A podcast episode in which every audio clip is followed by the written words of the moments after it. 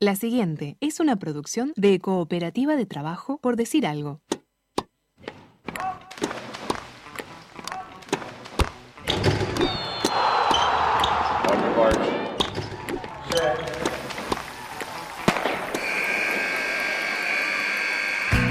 Hay deportes. Y en Por Decir Algo queremos hablar de todos. O de los que podamos desde este momento y hasta las 15. Por Decir Algo. Temporada 7. Temporada 7.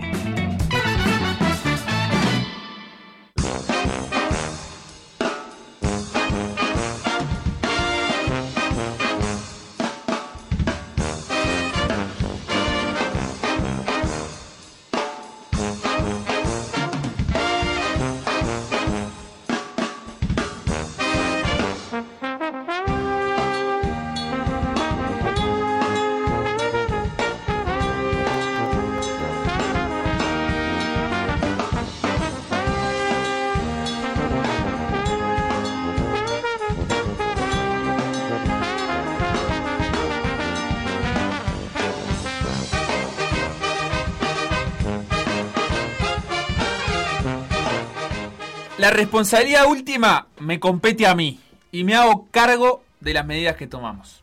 ¿Quién lo dijo? Eh, un sastre al que le quedó largo un traje de casamiento. No.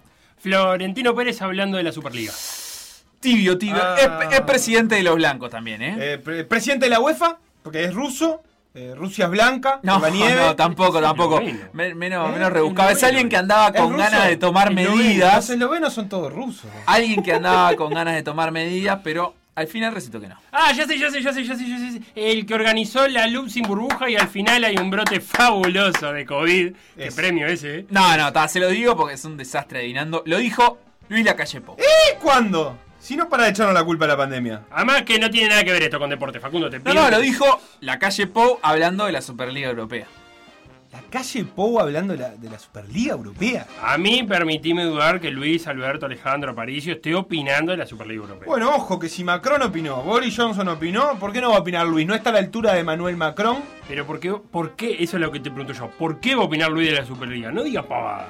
¿Qué sé yo? Si, si entro a las redes sociales, gente hablando de la Superliga. Veo el informativo, gente hablando de la Superliga. Página de los diarios y lo único que hay es gente opinando de la Superliga. Me tienen podrido. Pero la calle Pou no tiene tiempo para opinar de la Superliga Europea. Además, te voy a explicar. No sé si tiene tiempo para surfear. Eh, no, no le pegues al presi. Además, te voy a decir algo. Surfear sí es un deporte. Sí, Así surfar que. también. ¿Y opinar? Sí, opinar es deporte. Así que Es tiene que ver con este programa eso de surfear. Surfear. Surf, surfiel. Pero traer frases descolgadas Sí, para pegarle al precio. No tiene nada, que ver, con este Al final estás en cualquiera, sos un pavo que Sí. venís acá a pegarle al presidente. Va, Pa, le juro que pensé que era parte de una declaración de la Superliga. Oh, disculpa, estoy todo tomado por la Superliga Europea. Sa- sáquenme de este círculo vicioso que no para de hablar de la Superliga. Yo qué sé, entonces. Empecemos la edición 789 de Por Decir Sí, Algo. gente que no va a estar hablando de la Superliga Europea, nada, porque nada, al final, si yo cobro en peso, ¿para qué voy a hablar de la Superliga Europea? ¿Qué Sí. me importa a mí el Si aumento lo de la único que Superliga hay en el Europea? guion es la ¿Qué me Superliga Europea. Bloque 1, Superliga Sí, Europea. no, Charlita, otro nombre para la No, Superliga Europea. hablar. Llamá a Santi Rodríguez No, no para hablar de la Superliga Europea. Llamá a Ariel Veal para No, de no. Belgrado a hablar ¿Qué de la Superliga Europea. Todo la Superliga Superliga Europea. Europea? Me tienen como loco. Voy a soñar con la Superliga Europea. Todos son la Superliga Europea. Por decir algo, en vivo, hasta las 15, en M24.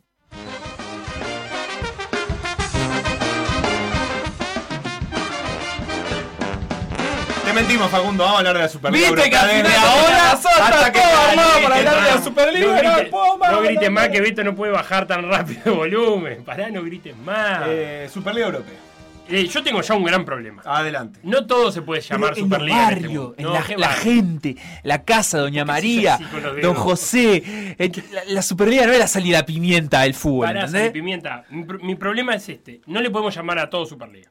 Argentina arma un campeonato, Superliga. Uruguay está pensando en una- un nuevo campeonato, Superliga. ¿Qué saben en Europa de, de los nombres que le ponen a Argentina Pero y Uruguay? no te puedes llamar todo. Superliga. Así que yo acá vengo a proponer que tiremos idea para cómo se va a llamar el nuevo campeonato que nuclea a los 12, por ahora, capaz que son 15, equipos No, a, más los, a poderosos. 15 que capaz que son 20 inclusive, ¿no? Sí, Al pero hay que final- O sea, convencer al Bayern son al Borussia. 15 clubes fundadores o, o lo- los, los top, los principales, son como los caballeros de la mesa redonda, ¿viste? Que son 15 y Ah. después hay otros 5 que pueden ir clasificando año a año. Porque, Yo- claro, ellos son democráticos. Igual de los ¿entendés? 15 hay do- tres que no lo sabemos. Por eso. Que son como con poderes ocultos. Escúchame Sí. una cosa, yo tengo mi nombre y no me voy a mover, pero eh, voy a escuchar a Champions la audiencia a través de las siguientes redes sociales que Beto las dice a continuación.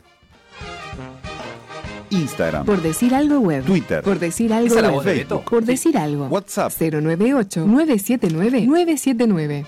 Habla bien, Beto. ¿Viste? Un poco de mujer parece. pero no, puede ser las dos voces. No está mal tampoco. No tiene nada de malo. Ya, te digo mi nombre, Felipe. ¿Cuál es el nombre? Champions Segunda. ¿Por qué? Porque es realeza, porque es mujer en los tiempos que corren. Champions Segunda. Champions dos palitos. Todo. Europa, Reyes, linaje, aristocracia. ¿Qué vamos a poner? Champions Segunda. Y además mantenemos el himno de la Champions que es muy bueno. Ese es mi nombre. Champions Segunda. Sí, sí, nos vamos. Esta es la cortina con la que nos vamos. Nos despedimos. Ya está, terminó el PDA de hoy. ¿Cuál Gracias? Beto. Porque viste que antes- Gracias, Felipe. Viste que antes de un tiempo. Yo creo que. No, está- pensalo, está- pensalo. Está todo terminado. Pensalo. está todo Porque viste que eh, antes de la Champions moderna. Se acabó la se semana, ¿no? Esta, este fue el último programa de la semana, me parece. Antes de la Qué Champions corta moderna- Se hizo la semana, se pasó rápido. se pasó Si vos le, le preguntás a los clubes, te dicen, no, yo gané tantas Copas Europa porque le llamaban así antes a la Champions League, o Copa de Campeones. Copa Europea. Porque Copa Europea, pues jugaban solo el campeón de cada país. Después le empezaron a llamar Champions, y ahora Champions Segunda. Entonces, ¿cuántas Champions Segunda tenés? ¿Cuántas Champions tenés? ¿Cuántas Copa Europa tenés? Champions Segunda, pensalo, segunda con A, mujer, como la reina Isabel. U otra Pero- reina que no se me viene a la cabeza porque me parece que son todos reyes después. Eh, a mí Liga de Campeones me gusta. ¿Liga de Campeones? La liga, el viejo nombre de Liga de Campeones Y si me, no son campeones de no son campeones. Bueno, pero a mí me gusta. ¿qué querés Pero que haga? Champion tampoco sirve porque no, no son clubes campeones. Pero de cuando nada. nació la Champions ya nació sin que sean campeones solamente. Y la Copa Europa me gusta Ah, también. pero, pero estaban todos los campeones. La esencia de las competencias internacionales, tanto de Europa como de América y de otros bueno, continentes, escuchame una cosa. es que siempre entran todos los campeones. ¿Qué vas a proponer vos? Copa Acá, y la Copa Libertadores de Europa. ¿Qué porque de alguna vos se manera- liberaron de la UEFA. Claro, porque de alguna manera se liberaron. Yo lo que no sé es quiénes son los Libertadores de Europa, porque No hay, no hay Libertadores. en o, o puede ser la Copa de la unificación. En Europa son todos la- Europa es mucho más de unificarse. O sea, lo- los grandes momentos de la independencia europea tienen que ver con la reunificación de los países. Para mí es la, la reunificación alemana, la reunificación italiana, Sí. la unificación española, no, la, unificación de las provincias españolas no tiene ese nombre, pero bueno, en definitiva la unificación de, de Castilla eso es lo que da origen Sí, a España. o sea, bien, yo me, me- me vuelco a un nombre como la Copa de la Unificación, que en definitiva también eh, obedece a, la motivación del nombre, Bueno. que es unificar en una gran liga a los grandes equipos de Europa. Copa Conquistadores Listo, gracias, No. Sí, también hay que pensar. ¿no? No, Copa, ¿qué? ¿Unión? ¿Cómo Tiene? Copa de la Unificación, tiene raíces la históricas, políticas, arraigadas en lo más profundo de la historia Pero europea. pará, pero acá tenemos, equi- segunda. tenemos equipos. A ver la audiencia. Tenemos equipos ingleses, españoles e italianos. Capaz que ahí podemos encontrar algo también. Sí, la corona. No, bueno, Italia no tiene. No tiene. Eh, bueno, sí. Bueno, pero ahí vas a lo que dice Facu. Pero pasa que no son lindos nombres. Para mí, La Copa de la Conquista, para mí, la Copa de la Guerra. con Copa Conquistadores, e- es una copa súper imperialista. En la conformación de ¿no? los romanos, los españoles que tenían su imperio y los, los ingleses que tenían su imperio. A los barcos. Y- Eran todos grandes navegantes ahora, esos tres. No, los romanos no eran grandes. No, navegantes, los Felipe. italianos. Bueno. Los romanos eran ¿Cómo no van a navegar los romanos si conquistaron todo el Mediterráneo? Al Claro. toda la vuelta dieron el Mediterráneo. Yo, yo no ¿Qué digo que, yo digo fueran, caminando? yo no digo que fueran malos, pero me parece que no era su destaque. La verdad es que, la verdad es que sí, cruza- eh, na- eh, caminaban bastante más de lo que navegaban. Bueno, No, pero a toda navegaban. la tierra que llegaban, iban a Egipto, iban a Marruecos, iba a Argelia. Sí. Eh, no, te navegaban de punta a punta al Mediterráneo. preciso Ah, le un daba miedo historiador romano que, que venga acá. La- Un- un las historiador galeras. romano que venga acá. Las galeras a la mar. Las Eh, galeras a la mar. Capaz que le daba miedo cruzar allá el Mediterráneo para otro lado, pero eran no sé, romanos. ¿A dónde Grandes te fueron? ¿A. Islandia? Y bueno, en realidad que la quedaron, eh, pero llegaron a desembarcar en, en Gran Bretaña, por ejemplo. Sí, claro, ahí O sea, sí. que, que hay. Yo me sigo quedando, discúlpenme, pero como la Copa de la Unificación, ¿eh? Es decir, sin ningún ¿Y- lugar y a cómo te imaginas la estética? romana. Eh, como una gran Europa que se empieza como a fusionar y el trofeo tiene la forma de los países de Europa como fusionados. Como una pangea. Con- Copa Pangea. como Pangea, exactamente. Ajá. Eh, no- Pero ¿no te parece que, eh, que unión no es una palabra que, que caracterice este, caracterice este momento, que es más bien. Bueno, pero lo que ellos quieren, claro, bueno, pero ellos- lo que ellos quieren es justamente eh, marcar un sello, digamos, porque en definitiva el, el- el que le pone el nombre, yo como asesor de ellos me, me- Sí. me lo digo, ¿eh? Este, lo que ellos quieren es justamente... son muy amigos, Sí, Florentino, muy amigos, sí. Florentino y del, del Manchester también. Del- ¿Cómo te llamas? Lo tengo agendado así lo que pasa, el del El Manchester. Man- Pero no, no Eh, te- ¿y por qué no el del United mejor? Porque por la... ¿No se te confunde? Sí, tenés razón, con razón. Por decir algo. Conducción. Felipe Fernández. Sebastián Moreira. Y Facundo Castro. Producción y edición. Conrado Hornos. Todos los deportes. En Por decir algo.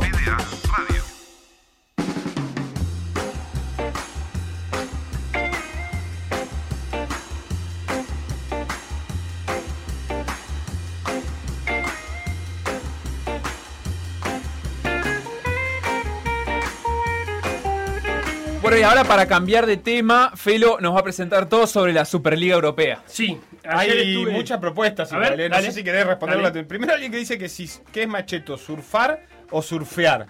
Para mí surfar. Surfa- por eso me salió así, decís vos.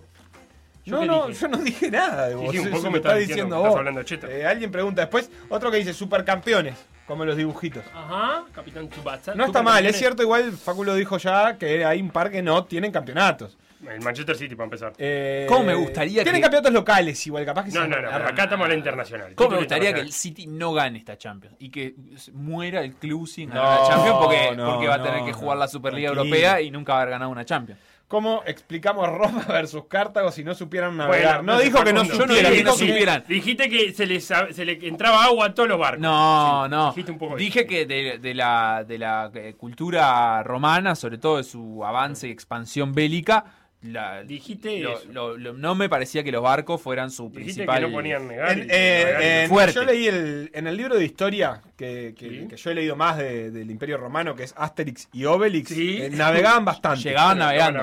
navegaban mucho, pero bueno, no sé, no, no. no sé las fuentes de...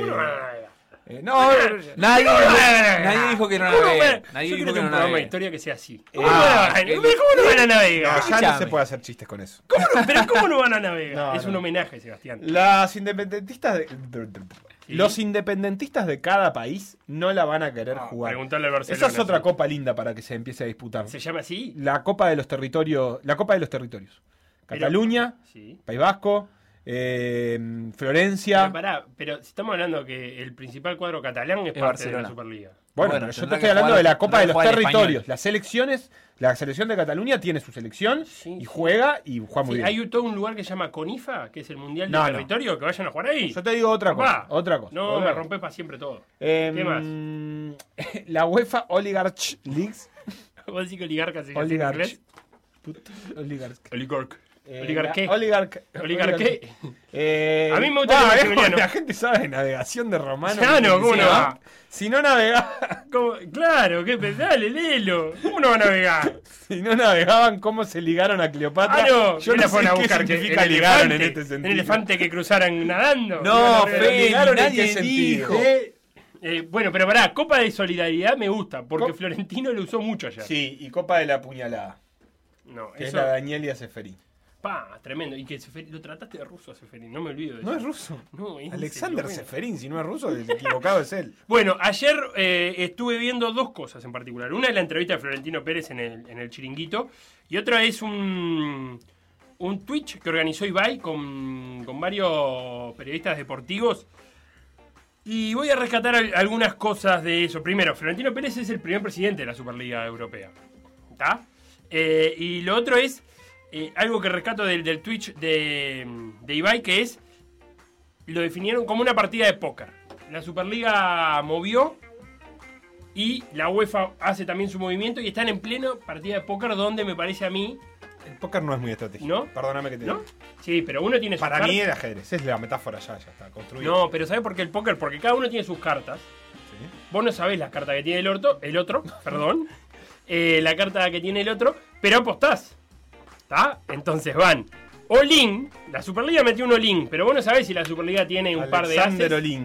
un par de haces o tiene un, un, un 3 y un 6. Vos, vos, vos lo que planteas en definitiva es que el, el primer tema de la Superliga, evidentemente, es un tema de negociación. Sí, demuestra de poder. Eh, después algunos datos que fueron surgiendo antes de pasar a la entrevista con, con Florentino Pérez. La Premier va a negociar en junio el contrato de televisación por tres años. Entonces la pregunta es, si la Premier va a expulsar al Big Six, a los seis grandes, ese contrato va a valer sensiblemente menos. Para, algo, para, para tener en cuenta algunas, algunas cosas.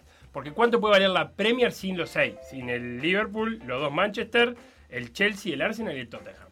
Imposible.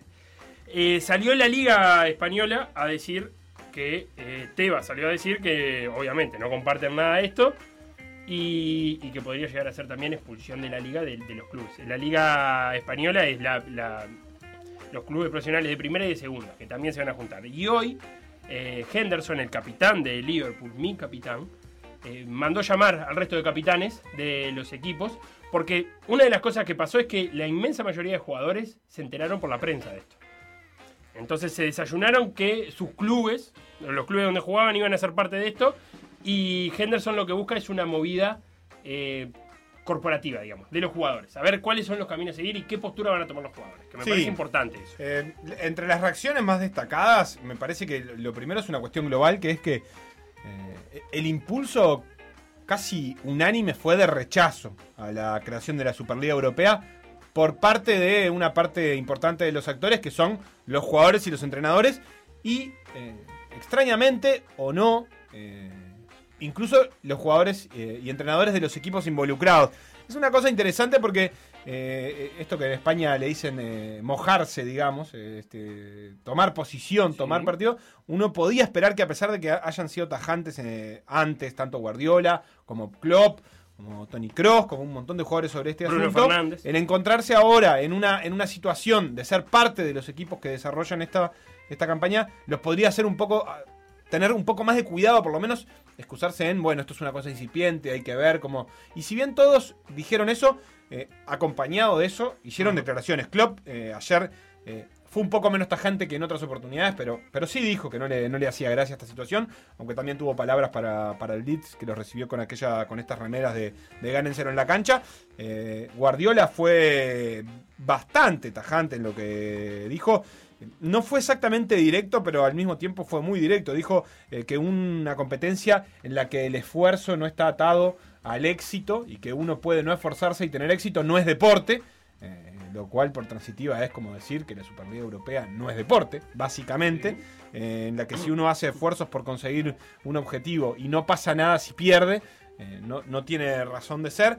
eh, y los jugadores del Madrid también eh, estuvieron dándole like a- en esta Qué importante era like, nueva, ¿no? que es importante, a una publicación, por ejemplo, de Beckham que atacaba a la Superliga. Modric, Lucas, Marcelo y Odriozola le dieron me gusta. Siempre se dice, y muchos dicen, no, darle me gusta es como que lo vi, como que vos estoy acá, lo estoy viendo. Pero- Pero cuando es sobre la Superliga Europea hay que tener cuidado. Bien, y decíamos, a la noche, Florentino Pérez, a la noche española, Florentino Pérez pasó por el Chiringuito. Chiringuito es un famoso programa de mm, español, de polémica, y, que dijo algunas cosas, fue preparado a esa entrevista, fue bastante preparado, se notaba que había habido un, un entrenamiento de, de Florentino, y rescato algunas ideas que la repitió hasta el hartazgo. Una es exigencia de más transparencia a la, a la UEFA. Yo no sé cuánto gana el presidente de la UEFA, dijo un montón de veces Florentino. Yo, mi sueldo es público, yo sé lo que gana LeBron James en la NBA, no sé lo que gana el presidente de la UEFA. Eh, lo otro es, repitió también muchísimo, es que el fútbol está a punto de arruinarse y que vienen a salvar el fútbol en general, no el fútbol europeo, sino todo el fútbol. Luego habló muchísimo de solidaridad de los cuadros grandes, ellos. Y habló del fútbol en formato piramidal, donde los grandes, los poderosos están arriba y desparraman millones hacia abajo. ¿Dónde escuchamos eso? Antes, ¿no? También tiene un dato que me llamó la atención. Eh, calculan en 4 mil millones eh, los aficionados de fútbol en el mundo. 4 mil. Y Florentino Pérez dice que estos 12 equipos, 12, representan 2 mil millones de esos 4 mil millones de hinchas. Yo no soy hincha de ninguno. Ta, que te vengan a preguntar a vos. Pero bueno, vamos a escuchar un poquito a Florentino en, en algunos pasajes de ayer, en dos audios. Primero los escucho, los invito a escuchar este. Mire, eh, yo le quiero decir que el fútbol, yo entré en el año 2000, o sea que soy ya un experto, ¿no? El fútbol tiene que evolucionar como evoluciona la vida, como evolucionan las empresas, como evolucionamos nosotros, las personas, las mentalidades. Eh, las redes sociales han cambiado y eh, la manera de comportarse y de entretenerse. Y el fútbol tiene que ir cambiando y tiene que irse adaptando a los tiempos en los que vivimos. ¿Qué pasa ahora? Eh, no voy a contar todo lo que ha pasado a lo largo de- de- desde, el año, desde el año 2000, pero ahora es verdad que el fútbol ya iba perdiendo interés. Es decir, mm, ¿Cómo si- ¿Qué significa que pierde interés? ¿En qué bueno, pierde pues interés? se nota en que, en que, en que las audiencias van bajando Ajá. y, y los derechos de, eh, audiovisuales pues iban disminuyendo. Y entonces algo hay que hacer, ¿no? Al- Algo había que hacer, pero vamos, la pandemia nos ha dicho hay que hacerlo con urgencia. Bueno, ahí tenemos el diagnóstico de Florentino Pérez. El diagnóstico puede que no esté errado. ¿eh? ¿Sabes lo que pasa? Yo, yo creo que él se- se- no, no es que se pisa el palito, es que su diagnóstico concluye una cosa que no es la que yo concluiría. Él dice, el fútbol tiene que ir avanzando, tiene que ir evolucionando, como diciendo, bueno, la sociedad cambia, la sociedad no es la misma. Y a continuación dice, las audiencias van bajando. Para mí, parte de, de- de los cambios principales en la comunicación y, y en las audiencias de masas que hay en el mundo hoy en día, es que cada vez es más difícil eh, concentrar a mucha gente viendo una sola cosa. Antes eso era bastante más sencillo porque la oferta era menor.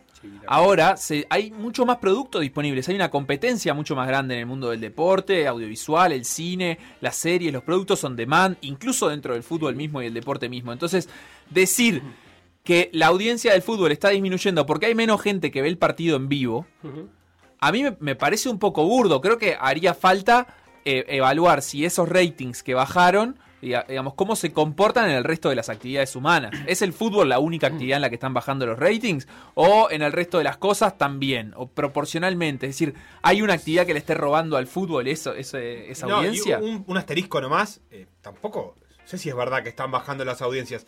Cada vez que hay datos de un evento futbolístico importante, es que más millones de personas Bueno. que la última vez vieron ese partido. Ahí vas al terreno de Florentino, entonces Claro, dice, ahí es lo que voy a generar más eventos importantes de manera más seguida para que se mantengan picos de audiencia. Está bien, pero el diagnóstico también parte de esa premisa que la verdad que no se, no se acopla en nada a lo que nosotros sabemos. Bueno, no. La Liga Española, particularmente, que Florentino debe ser lo que más conoce, sabemos que está en, en una búsqueda permanente de captar una audiencia joven que no le llega.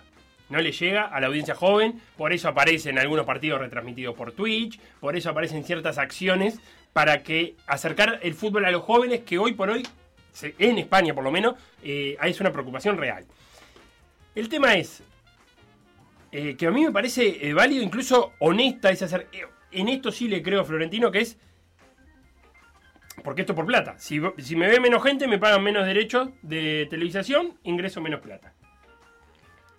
¿Cómo hago para que me vea más gente? La idea de Florentino es que cada vez haya más Real Madrid Juventus. Yo ahí tengo un- un- un- una gran duda y es. eh, esos millones que se ponen a ver un Real Madrid Juventus es por lo poco que juegan. Porque si yo tengo un Real Madrid Juventus por mes, yo no sé si lo ve la misma cantidad de Y gente. por nada, porque Real Madrid y Juventus, ¿cuántos, cuántos, ¿cuánta audiencia acumulan en un partido de la fase de grupo y cuánto en un cuarto o semifinal de Champions? Bueno, y ahí voy a otra o sea, cosa. el- el problema, eh, me, me parece, para agregar una cosita Sí. antes de que, de que te cambies, es. Ellos identifican un problema que tal vez supongamos que existe, ¿no? Incluso suponiendo que existe. Y ellos deciden que la solución a este problema está fuera de las estructuras que el fútbol lleva más de 100 años montando Bien.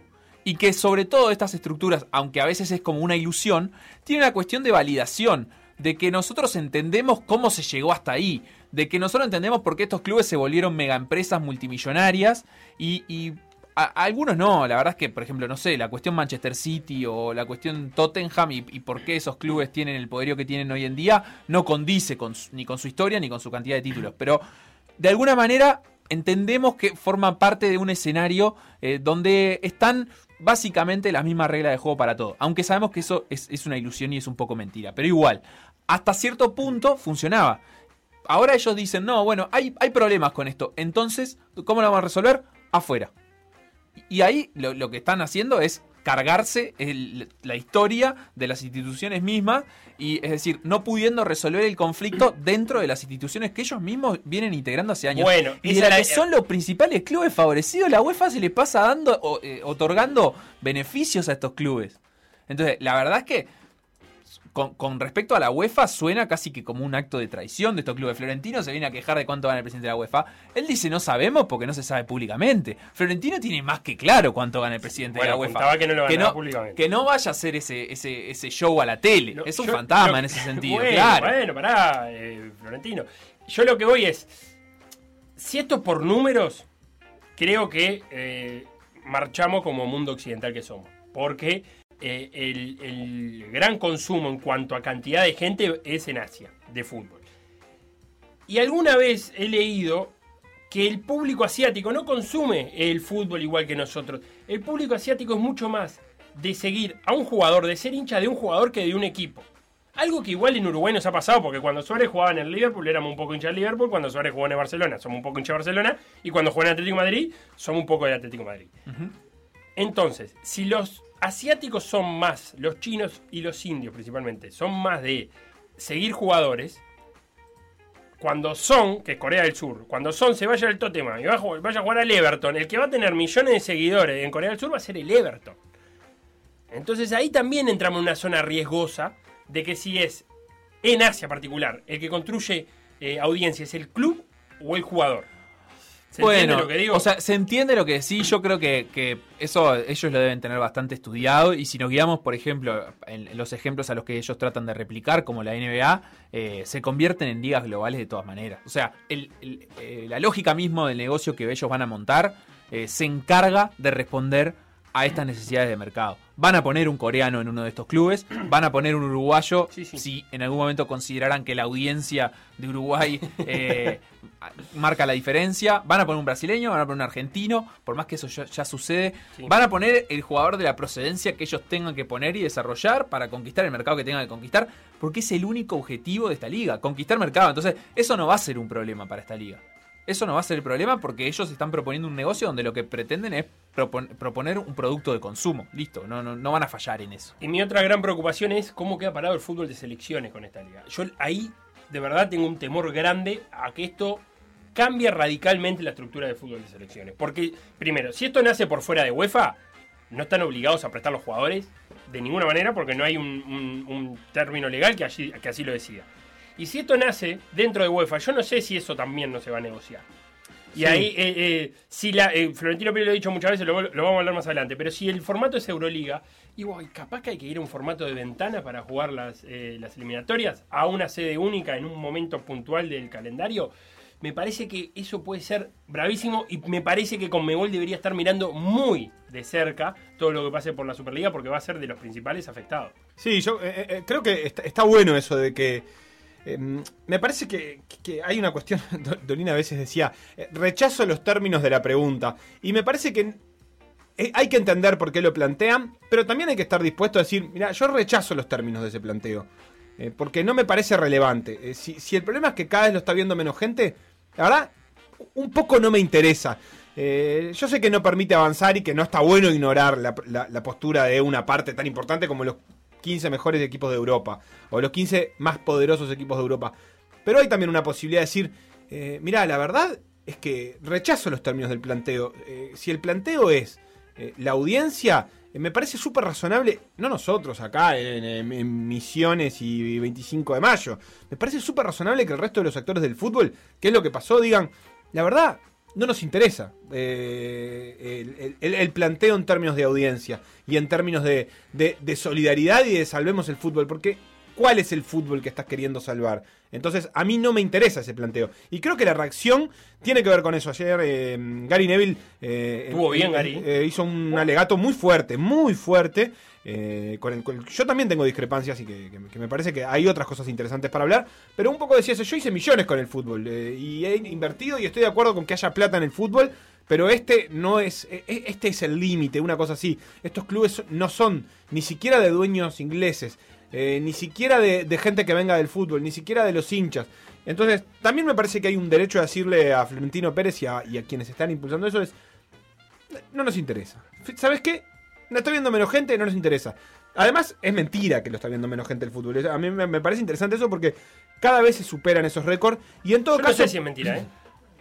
Es mentira, porque comparado con qué? Porque si lo comparás con otras cosas, bueno, ahí está bien. Puede perder terreno con, eh, con cómo se ve la, la Superliga de League of Legends. Bueno, No, está bien. no, yo lo que te digo es- Puede perder terreno con, con la- porque ayer también lo manejó en la entrevista Florentino Pérez. No, porque ahora los niños eh, juegan al Fortnite y están en la tablet. Bueno, que hay público para captar es una realidad indudable. Todos los mercados y todas las empresas quieren captar públicos. Netflix lo quiere hacer, Amazon lo quiere hacer. Ahora, el fútbol le quiere pelear a las empresas de espectáculos. Yo creo que Florentino ahí lo que quiere hacer es, a esa franja 16 y 24 hoy, porque es, es la franja que puso él, hoy está viendo mucho menos fútbol y son los que van a tener la plata mañana para pagar un, una- un derecho de televisión, o lo que se va a pagar, un cable o lo que sea.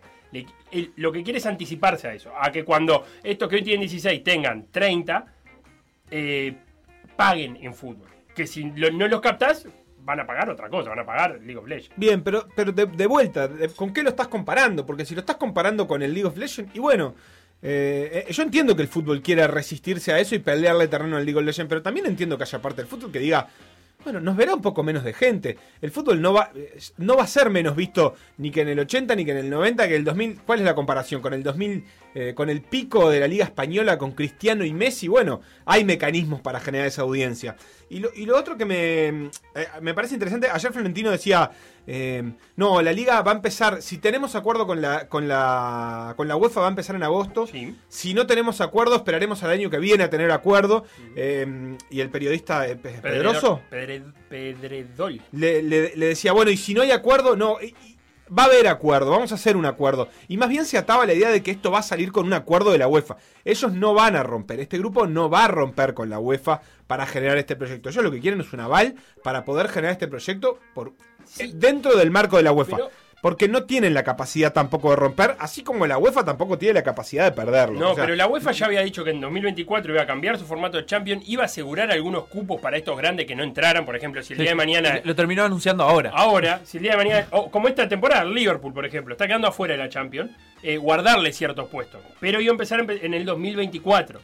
Y Florentino ayer tiró los números de pérdida de Real Madrid y dice, esto es ya porque Pero, no llegamos". pero a eso eso es otra cosa que me parece inadmisible. Que los principales clubes de Europa, manejando eh, cifras multimillonarias, se estén escudando en pérdida, es algo que no entiendo. O sea, realmente preciso un economista que me lo explique. Bueno, no, lo digo, no lo digo irónicamente, eh, lo digo realmente. dijo que preciso un economista que me lo 400 explique. millones en dos años. Y, y eso no es una gestión deficiente de los propios clubes. O sea, el, el principal fallo de la UEFA no es eh, las restricciones de fair play financiero en la que tanto se han, eh, digamos, engalanado, han dicho, ah, no, sí, porque el fair play financiero esto, el fair play financiero lo otro. Primera crisis que atraviesan desde entonces y todos los clubes por desesperación salen a armarle una superliga mientras están construyendo y reformando estadios por 500 y mil millones de dólares. O sea, ¿cuál, cuál, dónde está el criterio de eso? ¿Cuál es la pobreza ahí? ¿Cuál es la pobreza de ese club como Real Madrid que ya tiene el Bernabéu y lo reforma por 500 millones de dólares? Y ahí entran los otros actores, ¿no? Que son los bancos norteamericanos, estadounidenses, Sí. que le están prestando el dinero bien, a Real Madrid pero- para esto y que son los que van a financiar la Superliga. Entonces, ¿qué- de, de dónde parte esta presión? ¿Es realmente de los clubes o es de los bancos que los están apurando a los clubes para decirle, oh, mirad, hay un montón de plata que me tenés que devolver y los números no te están dando? Entonces, a mí esa es la parte que creo que todavía no se va a contestar y que se va a contestar dentro de un tiempo. Ojalá que se conteste y ahí es donde espero que haya también periodismo es para que- contestarla. Pero A, a mí me encantaría, la verdad es que para mí la respuesta está ahí arriba y es, si estás dando pérdida, gasta menos. Claro, y eso además va a No, ser pero el eso no es capitalismo. pero va a ser el- ah, bueno, del mundo capitalismo. Perfecto, Yo pero no entonces puedo armar un presupuesto, perder bases. 400 millones porque el, a mí Pero, el ¿sabés capitalismo qué? me exige que Al si hoy y gano al 100, cabo- mañana tengo que ganar 110. No, pero, Buenísimo, entonces pero, no está ganando 100. Ese es el problema. No está ganando 100. No. Y además, que- no solo es capitalismo, porque la- las ligas que van a poner, empezar a poner de ejemplo, como las ligas privadas de Estados Unidos, Sí. reparten mucho mejor ese dinero también. Y están muchísimo más No, pero- topeados. Pero, estos entre ellos 15 se lo van a repartir igualito. No, pero No, yo. entre pero esos- después. entre los 15 Está eso, bien, pero el gasto. sí. A mí me preocupa el gasto. Distinto. Los clubes de fútbol no tienen límite al gasto. El límite del fair play financiero de la, de la UEFA está atado a lo que supuestamente ingresan. Porque en realidad está atado a un montón de variables que son muy complejas y en la complejidad radica también su turbiedad, que es cuán- yo puedo traer a este porque yo hago un este- por voy a vender por, por- derechos de remera de este jugador. Siento, y hay toda una, maquinaria compleja que está hecha para ser e- eludida. Entonces, em, me parece también interesante eso de, bueno, capaz que la respuesta es gastar menos y hacer ligas más atractivas. Y el espejo de la Premier, de donde se quieren escapar estos seis cuadros, es parte de eso. Es eh, Durante un tiempo fue la única liga pareja de Europa. Esa es, esa es la, la cruda verdad de, Claro. de esta situación. Es la Premier, que que era la que mejor repartía, era la única liga que tenía algún atractivo por fuera de las grandes figuras. Ellos alegan que quieren competitividad y mejorar el nivel del fútbol y que si mejoran los clubes grandes, lo- los demás clubes van a tener más ingresos para, para repartirse, etcétera, etcétera. Y es mentira, porque en realidad es como dice Seba, la principal liga que hizo esto y donde realmente se reparte dinero y donde, como decía Gary Neville, el Leicester salió campeón una vez, eh, digamos, se se maneja tratando de, de escaparse, tratando de salirse de eso. O sea, no, no les interesa, no les interesa esa parte. Dame unos mensajes, Seba, por favor. Sí, de la yo te, gente te- que está ahí, que está No, bueno, ahí. te voy a dar un mensaje, pero quiero decir algo Sí, más. No dale, me- a mí no me saque corriendo. Eh, ¿Qué pasa con esos jugadores en la participación de los campeonatos FIFA? La verdad, no se Todavía no- todo por verse. Eh, buenas tardes. Opinión, por Sí. supuesto. La gente se está hartando de ver estrellas y equipos de millones de dólares tan alejados de la realidad de millones de personas. Mismos clubes, mismos nombres, ya aburren. Luego llegan los mundiales y las estrellas no son tanto. Eh, y sigue.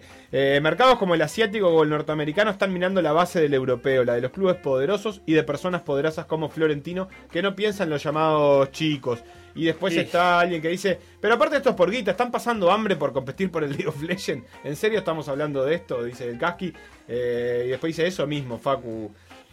El Kaki, ¿por qué no está perdiendo que 400 millones de dólares en dos años? Kaki, Está bien, pero Kaki. eh, yo, yo entiendo, pero realmente me parece que si el, el- el- que, que Yo- habilitarles que se sienten a competir con la industria del entretenimiento, y ayer escuchábamos el, el- el audio de, mm, de eh, Axel Torres o Sí. Alex Torres. Axel. Axel Torres. eh, El del Bayern de Praga. Y, y- y decía un poco eso, pará, esto de la industria del espectáculo del fútbol es, es- es nuevo. Y a mí no, y, y esto lo agrego yo, a mí no me parece mal que el fútbol sea una industria del espectáculo que eh, genere riqueza y que con ello genere un mejor deporte, con mejor calidad para todos los quienes laburan ahí, que desarrolle al- al- a su máximo potencial la técnica, etcétera, etcétera. Está todo bien. Ahora, eh, ponerlo, a- que, que- que la excusa para reformar todo, para, para generar una liga cerrada donde queden afuera de un plumazo todos los equipos del fútbol europeo. Y esta preocupación obviamente es porque esto si se instala ya. Vos no le acá tarda la parte- cinco minutos. Sí, a- pero es la- que la no parte de la parte de la pirámide no es se la crees mucho, ¿no? La no de- es que no le creo, es que no me interesa porque hoy eh, una Ya magia existe. que tiene el fútbol es primero es que ya existe, pero segundo es que la base de la pirámide tiene un teórico acceso a la punta de la pirámide. ¿Es imposible? Sí, pero la verdad es que el sex- el sexto de la división 8 de Alemania tiene la posibilidad teórica, por lo menos, de competir el- y Está ser bien, campeón de Europa. Pero yo lo que te digo ¿Pasa? es que el no. consumo del público asiático no va por ahí. Le No, importa a- un pepino que el Getafe le empate a, mí Real me Madrid. importa un pepino el mercado asiático. Bueno. Esa es mi Ah, respuesta. pero Florentino Pérez no. Pero Florentino Pérez no se puede comparar con lo que no tiene, porque es como que yo mire una casa en la Rambla de Sí, Punta del Este deporte global, y sí. diga, y diga, ah, no, yo, ¿cómo no puedo tener? Mira, no tengo acceso, no está ni cerca de mi acceso. Fin.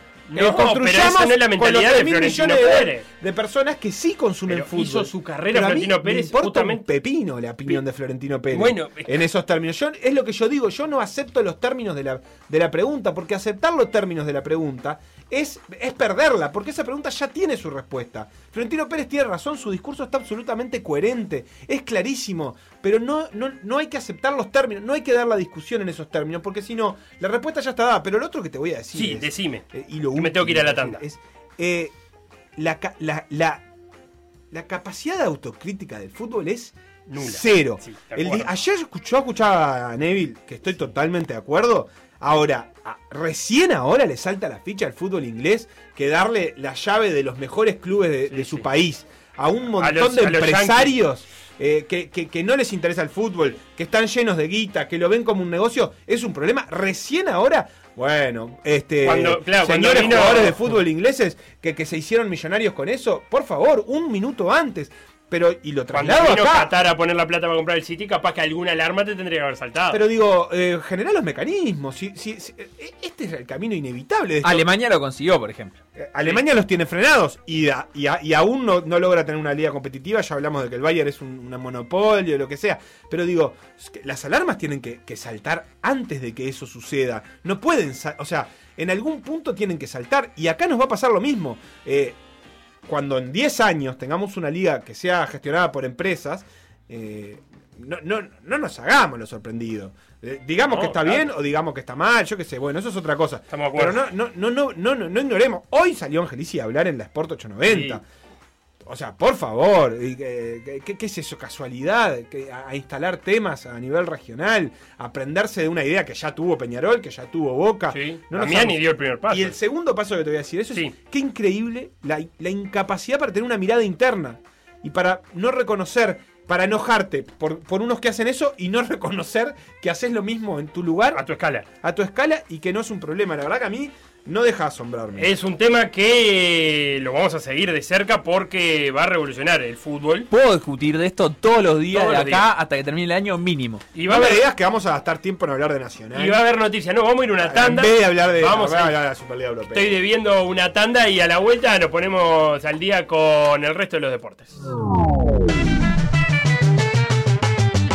Lo que pasó en por decir algo, revivirlo en pda.uy o buscar los podcasts en Mixcloud o Spotify.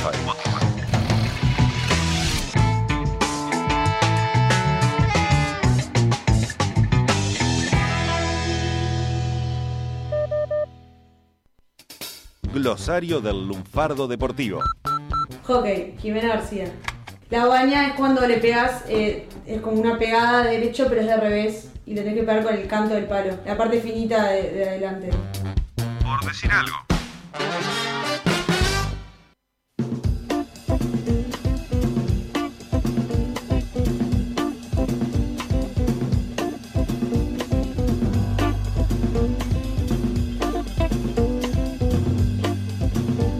Vendremos con la previa del partido Nacional Argentino Junior de esta noche, pero antes vamos a aprovechar este bloque eh, para ponernos a hablar un poquito de tenis y del momento eh, particular que está viviendo uno de los principales tenistas de nuestro país, que justo hoy jugó un partido en Belgrado y ganó. Estamos hablando de Ariel Bear y con él estamos en línea en este momento. ¿Cómo andas, Ariel?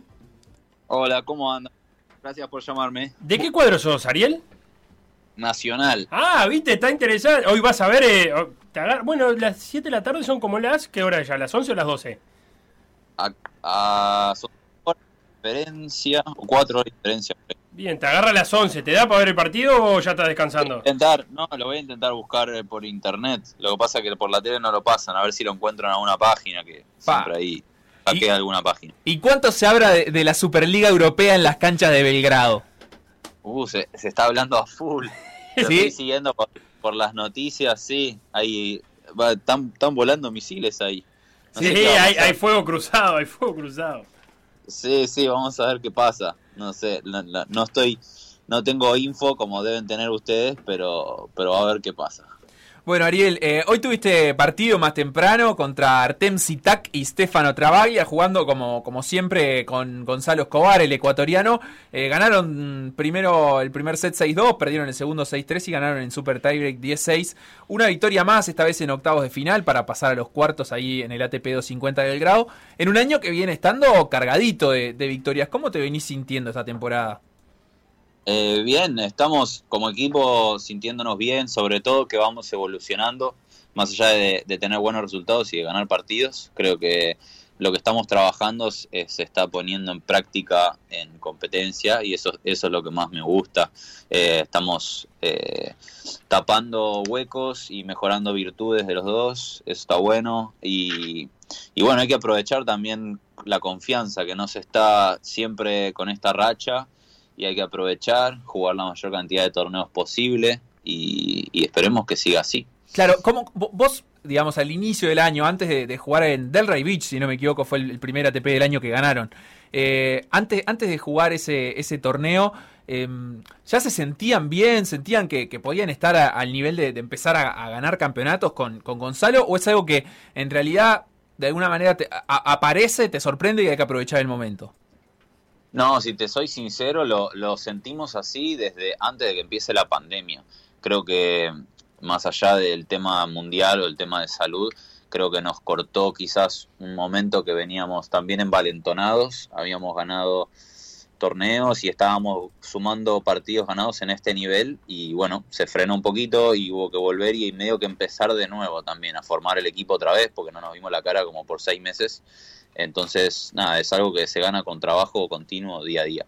Pero mm, no nos, no nos sorprende, eh, es algo que también para que pase te lo tenés que creer primero y que tenés que jugar de la forma que entrenás y vas a ver que nada, los resultados acompañan, por suerte están acompañando rápido. Tenés, tenés 31 años, no es una explosión, digamos, temprana en, en tu carrera, pero, eh, digamos, ¿qué, ¿qué te permitió mantenerte durante todos estos años jugando en el, en el circuito y sobre todo esto, eh, para llegar a este momento en el que, en el que estás ganando torneos?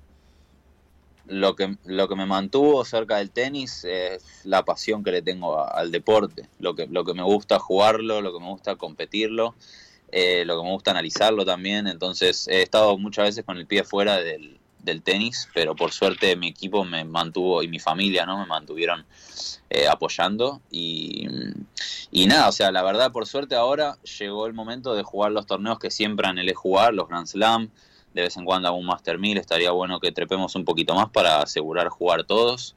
Eh, y es, es un sueño hecho realidad, si te soy sincero, pero hay que salir del sueño y ahora hay que vivirlo y hay que buscar, eh, nada, ganar y pertenecer a este nivel, ¿no? Entonces, eh, nada, contento por el lugar al que estoy, pero siempre con ambición de querer más. Ilustranos un, poquito ahí que, qué lugar tendrías que tener en el ranking. Actualmente estás 51, en el puesto 51 del ranking de dobles. ¿Qué lugar tendrías que tener, como vos decís, para asegurarte jugar todos? Los Master 1000, los Grand Slam, los, los grandes torneos del, del tenis. Lo, para poder jugar todo el calendario que queremos jugar, tenemos que estar dentro de los 30 mejores cada uno. Eh, si estamos dentro de los 30 mejores, podemos jugar todos los Master 1000 y todos los 500. Y bueno, los, los Grand Slams estaríamos casi que sembrados. Estaría bueno eso.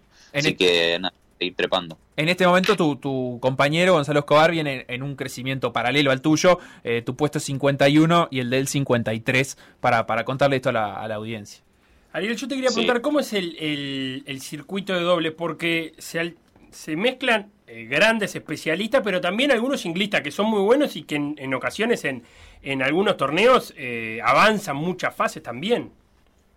Sí, los, los singlistas juegan, a ver, dominan el deporte mucho mejor quizás que, que la mayoría de los doblistas, porque muchos dobli- hay muchos doblistas hoy en día que se dedican solo al doble que han sido grandes jugadores en singles.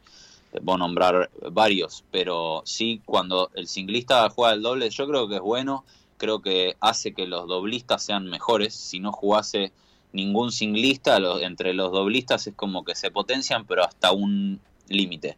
Entonces cuando viene algún singlista o varios y nada, te ponen a prueba porque tienen, la verdad que tienen más tenis, sacan mejor, tienen mejor derecha, mejor revés, dominan mejor la raqueta y la pelota. Y nada, hay que uno encontrar la vuelta para mejorar y tratar de ganarles a ellos también. Entonces creo que están potenciando eh, bastante el nivel del dobles. Bien, y, entre los torneos que, que están por delante, eh, se vienen los, los Juegos Olímpicos, ¿no? En tu caso, precisarías también que otro uruguayo clasifique, pero ¿qué, qué habría que hacer para, para poder clasificar a los Juegos? ¿Es una aspiración que, que tenés por delante? Sí, me muero, o sea, me encantaría jugar los Olímpicos, creo que en el 2016 estuvimos ahí para jugar eh, y esta vez, eh, si te soy sincero, no hay como una lista que pueda ver si hay chances o no, porque no tengo idea de con qué ranking se entra, porque sé que se suma el ranking de los dos jugadores del país y no, no sé cómo, cómo es, cuánta gente se anota y eso no tengo idea, pero sí tengo muchísima ganas de estar, está dentro de los planes. También eh, Pablo es el otro jugador uruguayo y hay que ver si también está en los planes de él. Y el ranking acompaña y podemos participar. Estaría buenísimo. ¿Y, y lo has conversado con Pablo esto últimamente? Si bien él está obviamente eh, recién saliendo de una lesión y eso es, es algo que, que de repente le has mandado un mensaje, che, estoy subiendo en el ranking, tengo muchas ganas de ir a los juegos, ¿cómo estás vos? Eh, ¿hay, ¿Hay una conversación de ese tipo con Pablo? Eh, no, no, la verdad lo, lo vi por primera vez en no sé cuánto tiempo, eh, hoy o ayer. Y bueno, y pobre también a él le pasó algo ahora que no pudo jugar este, este torneo. Así que no, seguramente lo conversemos en, en, otro, en otra situación. Eh, no, sé, no sé cuál es su, su, su situación con respecto a, lo- a los Olímpicos, pero sé que está recuperándose de lesiones y, y he pasado por eso y bueno, es como que se tiene más la mente en el ahora, porque no se puede planificar mucho si tu cuerpo no está muy bien. Eh, Ariel, eh, no, no podemos no hablar eh, contigo de eh, las camisetas que tenés. A mí particularmente me gusta muchísimo la de las medusas. y No sé si no es un apodo, un apodo que valga el Medusa Vegar. Eh, me gusta como para futuro, pero, Pero la medusa es toda blanda, Felo. pero mira esta Es medusa. casi un insulto. Está divina la remera, Sí, la pero- conozco, está preciosa, pero, pero el, es- el medusa es uno que es le, le tiran una pelota y se vuelta. perfil de. ATP tiene un tigre en la camiseta. Pero ese- Ah. la medusa es eléctrica. Pero es el peor apodo de animal que Ah, no sí, porque no te pica una medusa vos. Ah, bueno, eso No sí. sé si la medusa es buena o mala, porque algunos los, la odian a la medusa, te picas a lo que duele. Claro, ¿sabés lo que no. pica un revés de Vegar? Y tentáculos tiene. Como que, como Llega que llega a todos lados, ¿viste? Ah, no va a llegar. Eh, las diseña tu pareja, ¿no? Sí, mi mujer las diseña, empezó a, a vestirme a mí. Ella es diseñadora y tenía una marca de ropa, eh, nada, personal. Y nada, porque me quedé sin sponsor hace un- unos años, me dijo, bueno, te hago yo la ropa. Me busco un proveedor y te la hago yo. Y le digo, haz lo que quieras porque en el tenis es bastante aburrida la gente como se viste. Claro. Y entonces, eh, nada, tiene mucha creatividad y empezó medio como una joda, medio un hobby así, y empezó a gustar mucho, entonces se lanzó y empezó a vender ropa de mujeres. Y está vendiendo ropa de mujeres con los diseños parecidos a lo de las remeras, que es lo que publicita, digamos, su marca. Y ahora empezó a vender de hombre también. Y parece que tiene éxito. La ¿Y cuál, gente le cuál- gusta. cuál es la que más te gusta a vos? y la que a mí me encantan las que tengo las remeras de Uruguay no sé si viste las la medusa con la bandera de Uruguay La medusa con la bandera de Uruguay me encanta. A mí me gusta mucho esa. esa me encanta tengo la las remeras de Uruguay que tiene como corazones y un sol gigante en la espalda Sí, está- La estoy viendo esa. Eso parece Curtidores 2004. No, hey, hey. No, Me no gusta, es Murga, ¿por qué no? Pero puede. El año que Silvio Novarese hacía la patria. Sí, eso, por del eso, sol, me no fue gusta. 2004, 2004 no fue, Que ah. ganó el Salmadero. No sé si Ariel Bear conocerá mucho de carnaval. Pero ¿para qué eh. se mete en carnaval, Sebastián? si no sabe. Eh, pará, Ariel, ¿y se pueden comprar esa remera? ¿Cómo es? ¿Viste? Lo echaste. Sí, se fue. Y te pusiste a hablar de curtidores de hongo. Tan Belgrado el tipo. Yo me hubiera Eh, que conte que aparte quería hablar un poco de, de Belgrado yo, de, de Chevapchichi. De la noche no, porque en Belgrado eh, obviamente hay coronavirus como en todo el resto del mundo. Bueno, empezó Pero- ahora. Sí, claro. Eh, Pero, no, pero él está en Belgrado ahora. ¿Quién más eh, es que está usando las remeras de. mm, de. Lala- Sabrina Cielecki? Que La, es ella. la La Sportswear. Lala Sportswear. ¿Quién. quién Lala. Este, ¿qué, qué- ese Horacio Ceballos es? No sé, si vos decís. Eh, ay, ¿quién es el, el argentino que está usando? Porque la, la que es toda de colores no la usó Ariel Bear. Esa de, de O sea- psico- ah, sí, psicodélica, sí, es sí. de él, es de él A mí me también. gusta una de, de, de unos, de un Lego, una especie de Superman Lego.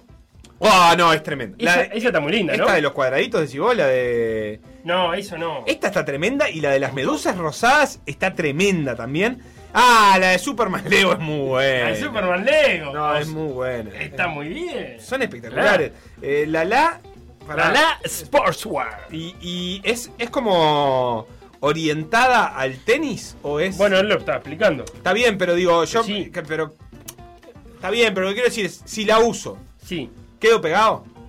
No, no, no, podés usarla porque como son tan, tan únicas, no, no te asocias rápidamente con el tenis. Nadie te ve con unas medusas y dice, ah, vos jugás al tenis. Está No. perfecto, porque yo tengo aparte un amigo que labura con indumentaria deportiva que le podría interesar. Mirá la del unicornio. Mirá, es, son ese. ¿Y la de la llama? Ah, la de la llama para la gira, la gira sudamericana. Eh, Porque aparte entendés que ¿no podemos hacer hacer un gira? convenio. Para que nos. Lala Sportswear. ¿Entraste a la página de Lala Sportswear? Sí, estoy acá adentro. Eh, ¿puedo- ¿Compro una? ¿Compro la de la medusa esta? La de la medusa de Uruguay, ¿la tenés? Compro, eh, la agrego por eh, eh, talle L, ¿no? Eh, L. Sin duda. L, L, L. Me, ¿Sabes qué me preocupa? Que no hay XL. No, porque es para deportistas. Claro, y el deportista es, se llama Grey Jellyfish. Agregar. Bueno, vamos a ir No, pero esa es la de. Great Jellyfish. Checkout. ¿40 dólares dice? Sí, pero me preocupa que tengo que agregarle el envío. Ahora volvimos con Ariel. Ariel, eh, traiga disculpame, pero estamos comprando una camiseta de Medusa. Al Lala Sportswear. Lle- Llegaron a escuchar todas las que dije porque a veces digo, como cinco, me preguntan una y digo cinco. No, sí, escuchamos la que. La Estábamos que- en los la- corazones. Estábamos en los corazones, que era, que era muy linda, sí. Sí, están buenas, ¿no? la de Uruguay me encantan y después la que tenemos también es la de el Lego de Superman. Esa me gusta a que- mí. ¿Esa te gusta? Ah, esa me encanta. ¿Se venden en Después, alguna eh, tienda de Uruguay? ¿O solo por ¿Cómo? ¿Se venden en alguna tienda en Uruguay o por internet hay que comprarlas? Se vende por internet a cualquier lugar del mundo. Ah. Hay gente que la compra en Japón, en Rusia, en Alemania o en Estados Unidos, da lo mismo. Está, Se pero. puede comprar en cualquier- eh, Viste que somos periodistas deportivos. eh, ¿Podremos ahorrarnos el envío si la traes vos? O sea, Yo la com- llevo. compramos uno y cuando vos estés en Montevideo la- nos las das. Seguro. Yo creo que y a ustedes les doy gratis, pero si, si esperan yo llegue a, a Montevideo, voy a llegar a fin de año, no sé cuándo voy a ir. Eh, bueno, Ah. mira, si es que. No, ojo, No, no eh, caigas, Ariel. El sueño de Felipe es manguearle camisetas a la Ojo gente. que no, Facundo. Facundo va a Tokio. Ojo que no te cruces con Facundo en Tokio. ah, qué lindo estaría eso. Eh, al, que, al que lo vea primero, Sí. una camiseta. Eh, Ariel, eh, para cerrar nomás, ya sé que estás en Belgrado. eh, no sé cuánta comida local pudiste eh, comer, porque a mí me gusta mucho una cosa que se llama cebapchichi. Uh, ni idea, Ni no idea. sé lo que es eso. Eh, acá acá nos, nos preparan comida, tenemos por suerte buffet del torneo que nos tienen preparada comida para el almuerzo y para la cena. Y no pregunto porque Por la duda. co- como lo que hay. Miro, miro lo que hay y lo como, no pregunto qué es. Y para recorrer la ciudad poco y nada, me imagino. Ya por el, el calendario del tenista es dificilísimo, en pandemia mucho más, me imagino. No, lamentablemente torneos hoy en día no se puede visitar nada, no se puede salir del hotel ni del club por reglamento, porque estamos dentro de una burbuja, nos tean y nos tenemos que quedar dentro del ambiente controlado, digamos. Entonces, eh, no se puede visitar ninguna ciudad en ningún lugar. Antes, sí, a mí me encantaba, era el problema de, era el, digo, el, el tema del día era buscar dónde ir a cenar o dónde pasear en cada ciudad que íbamos diferente. Y ahora, lamentablemente, es solamente hotel y club. No se puede ir a ningún lado. Bien, Ariel, la última de todas. ¿Cuáles son los, los torneos ya confirmados por delante? Ahora te estamos siguiendo en, en Belgrado, vas a jugar los cuartos de final. Eh, ¿Qué se viene después? Y ahora jugamos la semana la ATP 250 de Estoril en Portugal. Después vamos a intentar pr- probar suerte, igual que la semana pasada en el Master 1000 de Madrid, a ver si alguien se borra, a ver, a ver qué tal. Lo mismo vamos a hacer la semana siguiente, que es el Master 1000 de Roma. Y después vamos a jugar el ATP de Ginebra o el de Lyon. Creo que tenemos preferencia más por el de Suiza. Y después jugamos Parma o Belgrado, que también hay dos ATP 50, 250 la misma semana. Y después Roland Garros. Todo, todo la gira de polvo de ladrillos. toda la gira de polvo de ladrillo hasta que termine Roland Garros y ahí empezamos con la gira de pasto. Impresionante, impresionante. Así que se vienen, se vienen lindas cosas. Esperemos que sigan cosechando estos buenos resultados, muchas victorias en, en todos los torneos para seguir sumando puntitos. Un abrazo grande y muchísimas gracias por, por tomarte el tiempo para atendernos. Por favor, cuando quieran, muchas gracias a ustedes y cuídense. Hay que aclarar o, valorar realmente el, el gesto de Ariel porque está en el medio de un torneo, jugó hasta hace una hora y media, ahora se, se fue rápido para el hotel para poder, poder tener internet. Es una nota que Pero estamos lo- tratando de coordinar desde hace varios días y él siempre bien dispuesto tratando de, de hacer lo posible para que Se lo pudiera salir. recomendó el así que psicólogo para despejar. Sí, para hablar, hablar de curtidores de hongos y... Sí. Perfecto. Qué feo, eso como le hablaste, curtidor de hongo, y te confundiste el 2004, el, el- el último año que ganan, una ver- vergüenza. Vamos a la tanda y vamos Dale, a la vamos, nacional. vamos, vamos. a la nacional algo. Sí, el Liga Uruguaya Vasco que está en el horno. Instagram, Por decir algo web. Twitter. Por decir algo web. Facebook, Por decir algo. WhatsApp. 098-979-979.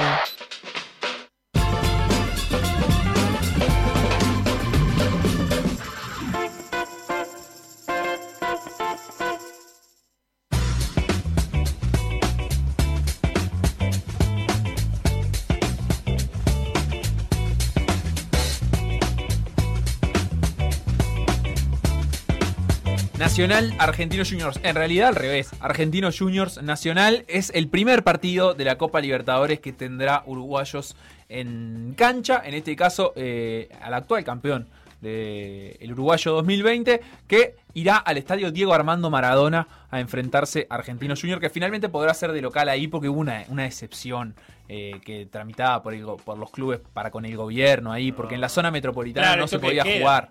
Exacto. Claro. Entonces habilitaron ahí para que se pueda jugar el partido. 19-15 el partido, a las 18 empieza la transmisión de Por Decir Fútbol. Es el primer nacional de Capucho. Eh, va a debutar el técnico y va a debutar dirigiendo a Libertadores, que también va a ser su primer partido para él. En la previa, algunas cosas que sabemos, va a atajar Centurión. Roger tiene dos partidos de suspensión. Eh, el probable parece ser con Gabrieli en el lateral derecho, Corujo y Renzo Orihuela en la saga y Camilo Cándido por la izquierda. Recordemos, Agustín Oliveros está lesionado, no se recuperó de una lesión en el tobillo, así que no va a poder jugar. En principio iría con dos volantes centrales, Trasante y Felipe Carballo, y una línea de tres jugadores adelante de ellos. Ocampo por derecha, De Alessandro en el medio y Leandro Fernández por izquierda, o pueden cambiar, y el 9 Gonzalo Vergesio. Un 4-2-3-1 que, planta Capucho en, en su primer partido y además con Gabrieli, con Cándido, con De Alessandro y con Leandro Fernández, con cuatro de las incorporaciones. Cándido fue el último en sumarse, Gabrieli ya hace un ratito que está y De Alessandro y Leandro Fernández también. ¿Qué te parece este 4-2-3-1 de Capuccio? Y me parece interesante. En realidad, ayer hablábamos un poco con Guzmán de, cuáles eh, iban a ser las modificaciones para poder hacerle lugar en el equipo a los fichajes. Eh, no nos terminaba de cerrar la opción de, de Alessandro y, Le- y Leandro Fernández al mismo tiempo. Eh, pero, pero bueno, es una, una- una posibilidad que, que empieza a explorar. Eh, de Alessandro obviamente centralizado y Leandro Fernández, calculo yo. eh, Por uno de los por- lados. Sí, supongo que por derecha, porque Brian Ocampo terminó jugando bastante por izquierda, pero no tiene por qué ser así realmente. Puede ser, pueden ser con bandas intercambiadas. Eh, Yo quiero- yo tenía a Leandro Fernández un poco más centralizado. Él es De nueve, to- sí, Leandro claro, es nueve. de todas maneras, bueno, pero de todas maneras es un jugador ágil, rápido, no es un jugador que, que necesite jugar eh, permanentemente en el área, ni de espalda al arco, ni nada por el estilo. Puede jugar de frente. Y también es cierto que tiene, eh, en el caso de. Bueno, supongo que de los dos, pero que también puede centralizar y dejar libre la banda del lateral, que es algo que es muy habitual ho- hoy en, el- en el fútbol, que los carrileros, en- que los que los mediapuntas este, enganchen para adentro a pierna cambiada, o incluso con la pierna hábil por fuera, y que dejen más libre la banda. Cándido, de hecho, jugaba en Liverpool muy arriba, muy arriba en la cancha, con punteros muy abiertos.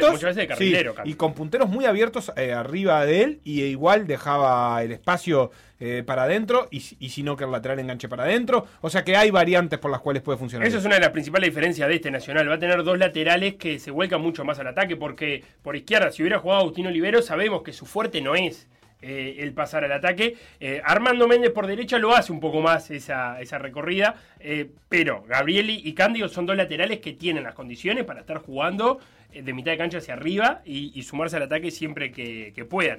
Argentinos eh, juega, estuve viendo algunos resúmenes de su partido, viene a empatar 1 a 1 con San Lorenzo, juega en salida, o sea, cuando repone de arco, para un 3-4-1-2. ¿tá? Va a jugar con tres zagueros, eh, va a jugar con un arquero, obviamente, que es Lucas Chávez, y después tres zagueros. Carlos Quintana, un, un pelado grandote de esos que va, que cabecean las dos áreas, es el líbero. Sandoval, de stopper, y Miguel Torren, de, del otro lado del ¿Cuál stopper. Sandoval? El uruguayo. Jonathan. Jonathan Sandoval. Mira vos. Luego está. ¿Este eh, fue del que se rieron Sí. durante Sí. toda su carrera? sí. Sí. Increíble, el fútbol jugando, uruguayo. eh, con Milito, que aparte los hace salir jugando siempre. Después un 5 Cinco años jugando en la primera división argentina. Sí, sí. Sí, un 5-5 que es Franco Moyano, que juega por delante, esa línea de 3, que muchas veces en defensa se mete para armar la línea 4. no, es, no, no es extraño ver a argentinos por momentos jugar con línea de 4 en defensa, porque Moyano se mete ahí en la saga. Después juega con dos interiores que, eh, que pueden ser Jonathan Gómez, por un lado, y Carabajal, por otro, como interiores. Y por afuera, eh, Elías Gómez por izquierda, seguro, y Matías Romero por derecha. Dos nueves. Gabriel Auche y Gabriel Ábalos. Bien, dos nueve, nueve. Eh, a, a veces juegan uno, o sea, he visto partidos en que juega con un 9 solo, entonces ya la disposición táctica cambia, pero con dos 9 como estos es un 3-4-1-2 de cajón. Ese uno detrás del 2 es eh, Carabajal, Gabriel, y por lo que vi en los resúmenes es un, un mediapunta bastante habilidoso. De, de eso de encarar, eh, de tener esa moña cortita. No lo tengo tan visto. Gabriel Avalos también, eh, pasado por el fútbol uruguayo, pasado por Peñarol. eh, creo que también con, con las, con las burlas correspondientes a su rendimiento. Al, al 9 de Peñarol. Siempre me da muchas ganas de, de que les vaya bien a esos jugadores. Con esta disposición táctica, eh, con el 3-4-1-2, pasa a ser interesante quién es. Lo primero que tenemos que encontrar es los pares. ¿Quién va a marcar a quién del lado de Nacional? Si juega con dos zagueros, con dos delanteros, ahí la primera decisión que tiene que tomar Nacional es si va a quedar mano a mano. Si Corujo y Orihuela van a tomar a Ábalos y a Auch. Bien, si quedan mano a mano no hay mayor inconveniente. Si no van a quedar mano a mano, uno de los que va a tener que retrasarse ahí o es uno de los laterales cerrarse o uno de los cinco. Y el problema pasa que si es uno de los cinco, el, Carabajal, que va a jugar a la espalda del 5, puede quedar muy suelto. ¿Cómo resuelva Nacional ese carril central? Va a ser de lo primero que, habr- eh, que habría que, que prestar atención. ¿Quién va con Carabajal y quién va con los dos interiores de, de Argentinos? Si es Ocampo y Leandro Fernández que se cierran en defensa, o va a jugar más bien con los laterales de Nacional que lo tomen a ellos. No, y lo otro, eso lo- lo- es súper interesante ver, a, el- a mí me, me- me- me seduce mucho ver cuál va a ser el planteo de Capucho, porque realmente eh, le cambia absolutamente la disposición de recursos que tiene con, con Nacional que la que tenía con Rentistas, sobre todo con el Rentistas de segunda parte del año, pero también le cambia el tiempo de trabajo. Obviamente, Rentistas fueron dos años, eh, el Rentistas que, que más nos gustó, que fue el de la apertura, era un Rentistas que venía de una construcción larga, Eh, este Nacional es un, un Nacional de una construcción cortísima, eh, porque además no están dadas las, las parejas dentro de Nacional, las asociaciones dentro de Nacional, eh, porque hay mucho jugador nuevo, entonces hay mucha cosa para construir ahí eh, sobre cómo se van entendiendo los jugadores, eh, sabiendo además que los amistosos, creo que no tuvo ninguno Nacional, evidentemente. Algún fútbol interno y nada fútbol más. interno yo no, no, no, por lo menos no registré amistosos este, con otros equipos. Entonces hay que ver ahí qué, qué- qué capucho nos encontramos y eso me parece, a mí me parece la, mayor seducción de este partido, más allá de la continuidad de Nacional en Copa Libertadores, eh, como pocas veces a mí me interesa ver eh, un técnico llegando a, un club, me interesa ver si va a salir a hacer esa presión alta que Rentistas supo hacer por muchos momentos, eh, me, interesa saber si en Copa Libertadores va a ser un planteo un poco más retrasado y, de respuesta, que también tiene con quién hacerlo y que también lo hizo en Rentistas, sobre todo en la segunda parte del año. Me parece un, un debut este mu- muy seductor el del partido de hoy. Mirá la canción que elegí para escuchar hoy, eh, que te va a pegar muy pum para arriba. Y vamos a hablar con el Santi Rodríguez. ¿No hay canción, Facundo? ¿Qué pasó? ¿Qué No, hay breve primero, Felipe. Ah, ah, porque había ¿Hay breves. breves? Claro. Ah, lee la breve entonces, Facundo. Noticias. Noticias. Feli Max Verstappen ganó el Gran Premio de Emilia Romagna el pasado No sé fin si de la semana. terminé de escribir, pero bueno, ahora lo vamos a dar cuenta. No importa porque yo vi la carrera, ¿eh? Y ya detecté Sí, sí. algunas eh, cosas que voy a, leer Lewis el Hamilton quedó en segundo lugar, Sí. mientras que Lando Norris completó el podio. Y esa es la noticia pura y dura en este Gran Premio. Lando, Que viene a ser ni más ni menos en Imola, mítico circuito noventoso que todos amamos, pero donde también perdió la vida, por ejemplo, Ayrton Senna. Eh, Hamilton, que no ganó la carrera, dijo, cometí un error por primera vez hace mucho tiempo, pero por suerte pude remontar. Hacía referencia al momento en el que se fue de la pista y queriendo sacar el auto, en vez de dar marcha atrás, dio marcha adelante y lo dio contra el muro. ¿A quién no le pasa? Se chocó solo, Le solo se la- chocó. Y, bueno, la verdad es que ligó mucho, No porque cuando volvió al circuito, todavía no había pasado por los boxes y su compañero de equipo, Valtteri Bota, ¡pum! Chocó y bandera roja. Se paró la carrera justo cuando Hamilton precisaba. Pero así chocó que, a propósito. Claro. Eh, puede ser, puede ser, puede ser. No, eh, Es un laburo no. dentro del equipo. Eh, así que, bueno, está tranquilazo. Hamilton pudo terminar segundo finalmente. Este resultado lo mantiene en el primer lugar del mundial, un punto por encima de Verstappen, porque hizo la vuelta más rápida de la carrera Ah, y eso le dio el puntito. Recordemos que esta fue la, recién la segunda carrera de la temporada, que tendrá su próxima entrega en el Gran Premio de Portugal.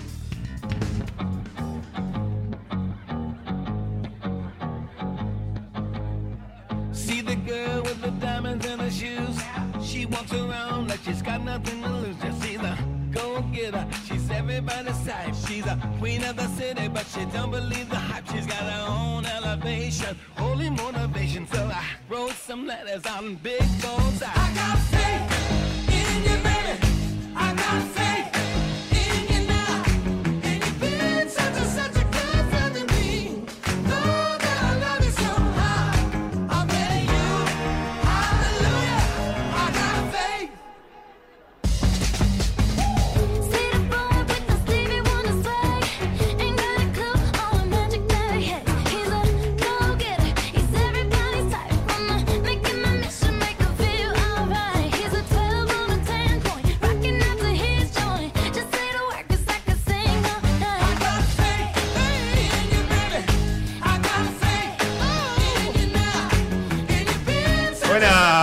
suena, Felo? ¿Stevie Wonder? Stevie Wonders con Ariana Grande. Bueno, este. este ¿No mix- te gusta Faith? Suena precioso, me parece que lo tendrías que presentar como locutor de FM. Eh, los carpinteros ciclistas que dicen. ¿Pero el fútbol es una mafia o no? Sí.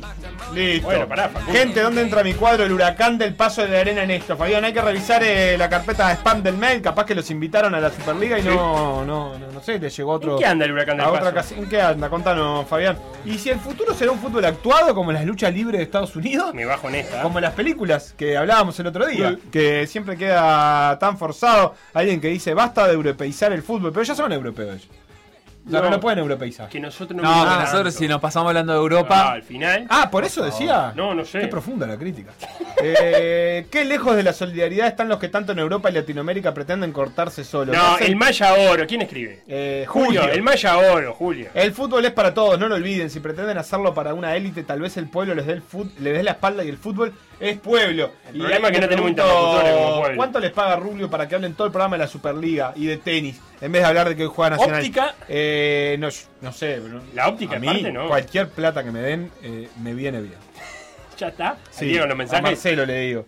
Eh, cualquier plata que me dé, me viene bien. Bueno, me puse al día con los oyentes que me parecía que ameritaban. Perfecto. Estamos escuchando Face de Ariana Grande, Stevie Wonder. Y con lo otro que tenemos que ponernos al día es con la Liga Uruguaya Ah, de Básquet, hoy que ayer, romanos. eh, que hoy en realidad estaba pronta para comenzar su novena fecha, pero la Liga Uruguaya de Básquetbol está teniendo grandes problemas y para eso estamos en conversación con el señor Santiago Rodríguez. ¿Cómo anda, Santi? ¿Cómo andan, Gurises? Un abrazo grande para, para, para todos y bueno, también para las y los oyentes que, que están del otro lado. Me agarran europeizado en este momento ¿Ah, sí? estoy viendo, y estoy viendo Euroliga, pero bueno, Ah. está- Ay, no me hablé de la Euroliga, Santiago. Lo, vas a dejar loco a Felipe. No me hablé de la Euroliga. Feli, hacé la, hacé la pregunta que querés No, hacer. No, dale, dale, de Felipe. la fútbol. Dale, dale, Felipe. Felipeñas descubren la Euroliga. Va. Sí, sí, tal cual. Hace Quiero saber 20 cómo- años que existe y Felipe descubre ahora que. yo miro Pero dale, hacé la pregunta que querés hacer, Felipe. No, yo quiero saber. eh, Pará. eh, no, vamos a hablar de la. No, dale, de. Dale, dale. dale. Bueno, eh, Santi, viste, me llevan para acá. Eh, Florentino Pérez quiere hacer una Euroliga de fútbol. Vos que sos un amante del básquet y del fútbol, ¿cómo la ves? ¿Es viable o no es viable? Y viable es, viable es. Hoy en día, bueno, eh, ya te digo, eh, Euroliga es el torneo más importante a nivel continental de clubes y está eh, con una organización paralela a FIBA e incluso, eh, bueno, lo hemos sufrido, ¿no? Los torneos organizados por FIBA de selecciones, si se está jugando Euroliga y no coincide con el calendario de parates, los jugadores no son cedidos. Bueno, lo mismo pasa con la NBA, ¿no? Que, que también es una asociación que está por fuera de, de FIBA y realmente son los dos torneos en cuanto a nivel, yo diría, más importantes. O sea, es viable, pero rompe un poquito la estructura de selecciones, decís vos. Sí, muchísimo. Y, y- y sin duda quien lo ha sufrido va a ser FIFA, ¿no? Claro, la, la diferencia para mí principal entre el básquetbol y el fútbol es que fútbol tiene al día de hoy, suponemos que la, Superliga no existe, porque de hecho todavía no existe, eh, una estructura que en la, en la que puede combinar su fútbol de clubes con el de selecciones y ser un deporte global. El básquetbol nunca tuvo eso, entonces la Euroliga, si bien se debate y si bien se pelea con FIBA a ver si cede o no cede a los jugadores y todo lo demás, eh, la Euroliga no rompió con nada, porque ya existía la NBA, que ya, ya digamos, ya era ese sistema eh, paralelo. Entonces, de alguna manera, la Euroliga vino a replicar algo que, que ya existía en el mismo deporte, ¿no? Sí, sí, sí, sí. Eh, En eso eh, tenés toda la razón. Incluso eh, dentro de la Euroliga eh, también se busca que, que, que vayan entrando equipos nuevos. No, no, no es una élite que solamente se reduce a 10, 12 equipos y bueno, eh, se cierran y quieren solamente ellos este, repartir eh, las ganancias y lo que haya alrededor de ese torneo, sino que eh, hay, bueno, clasificaciones, o sea, eh, se busca que, que no sea tan cerrado. Claramente eh, son armas que, que- que buscan muchas veces los clubes para, eh, para también salir un poquito de ese sistema que muchas veces eh, lo- lo- lo- los tiene eh, dentro del mismo, que son las grandes organizaciones y, y hay acá temas económicos y de marketing que, que ya sabemos cómo funcionan y que muchas veces los poderosos quieren este, sacar tajada del mismo. Y, bueno, eh, realmente lo logran porque son clubes con muchos seguidores, con eh, y, ustedes fíjense que no son solo seguidores eh, de su país, porque nosotros nos colgamos a ver un partido del Real Madrid, del Barcelona, eh, ni que hablar si hay algún uruguayo en la vuelta, pero eh, son hoy en día los que mandan y su- sus clubes son marcas por sí solas a nivel mundial, entonces es difícil, si definitivamente se largan con, con esta idea, eh, para FIFA puede ser un problema grande, ¿no? Y bueno, nosotros en Sudamérica, este, con la selección... Estamos en el horno. Y sí, sí. Bien, pero, Santi. Pero la, pero la mayoría pierde, ¿eh? La mayoría pierde mucho, porque Argentina, por ejemplo, este pierde, yo diría, lo hace la selección y, y pasa lo mismo con, con todo nuestro continente, ¿no? Donde los mejores jugadores están allá, en Europa.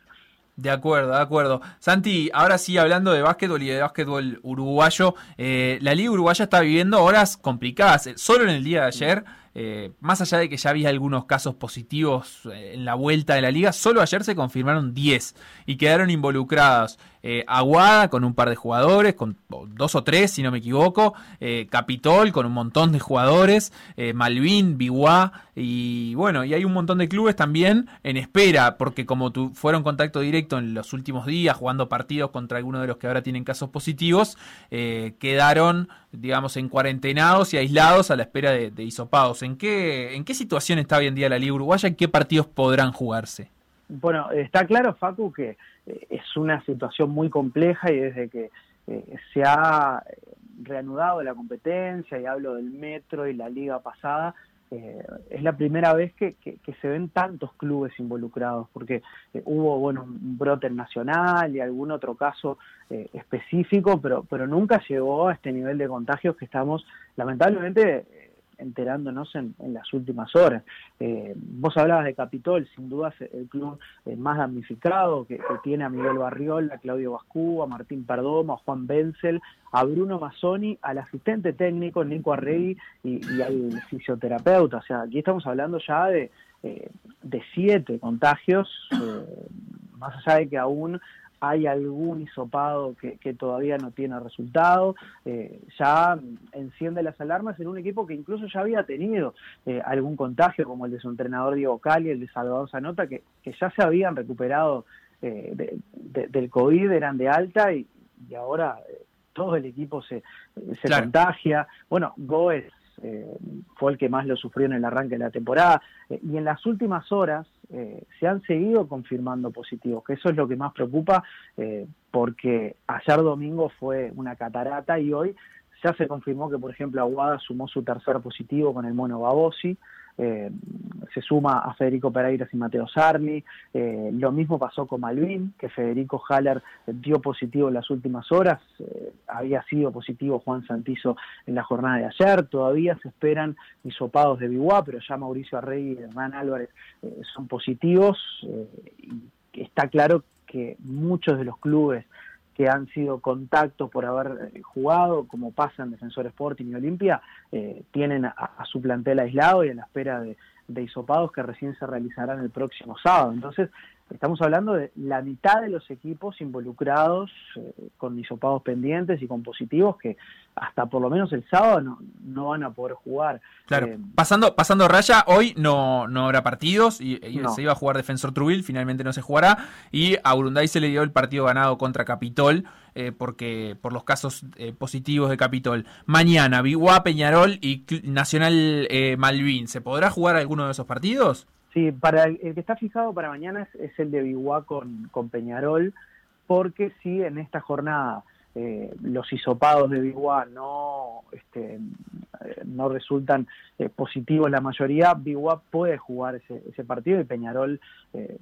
no está implicado hasta ahora en, en ningún caso, así que ese partido iría 21 a 15 y el de Nacional Malvin se pasa para el jueves, ya que eh, como mañana a la mañana será hisopado el plantel de Malvin, eh, se le va a dar por lo menos 24 horas este, en el caso de que pueda presentar eh, un plantel. Acá la reglamentación marca que con eh, tres eh, fichas mayores, pueden ser nacionales o innominados, ya podés jugar.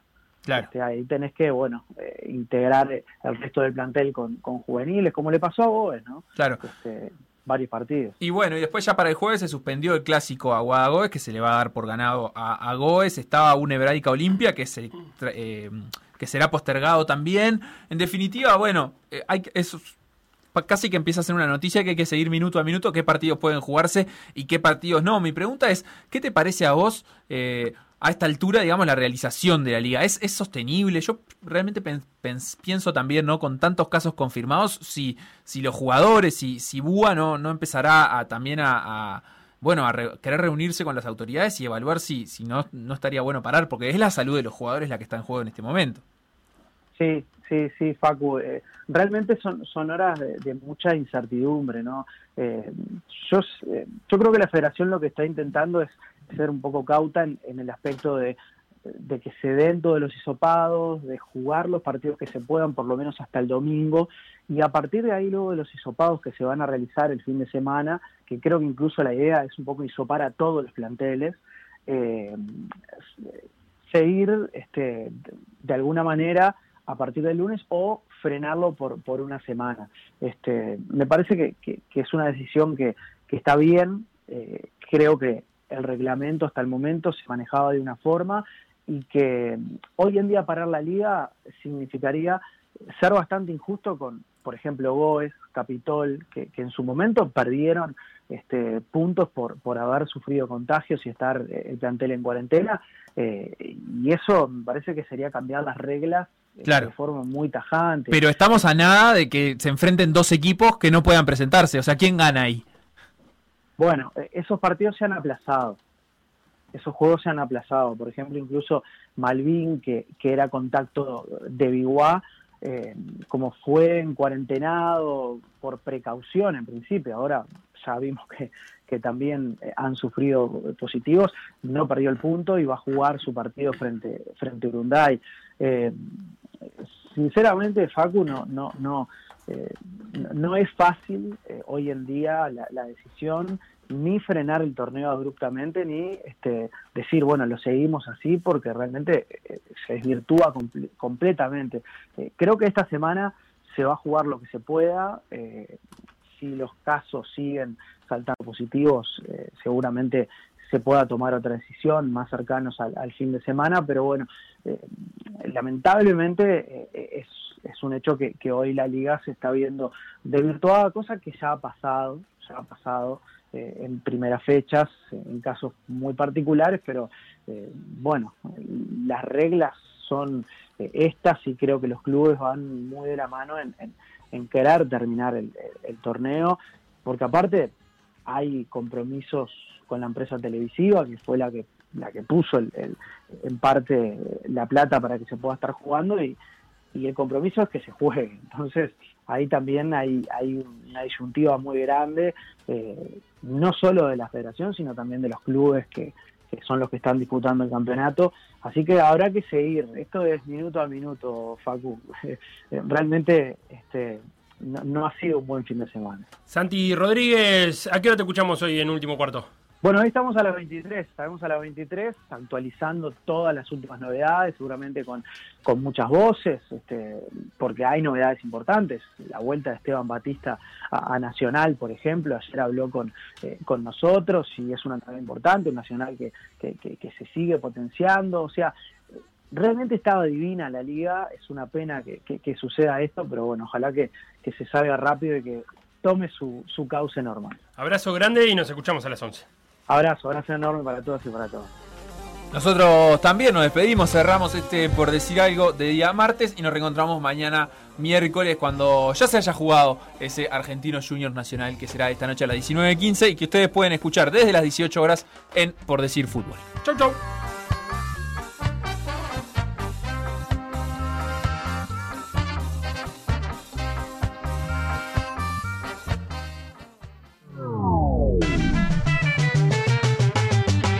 Lo que pasó en por decir algo, revivirlo en pda.uy o buscar los podcasts en Mixcloud o Spotify.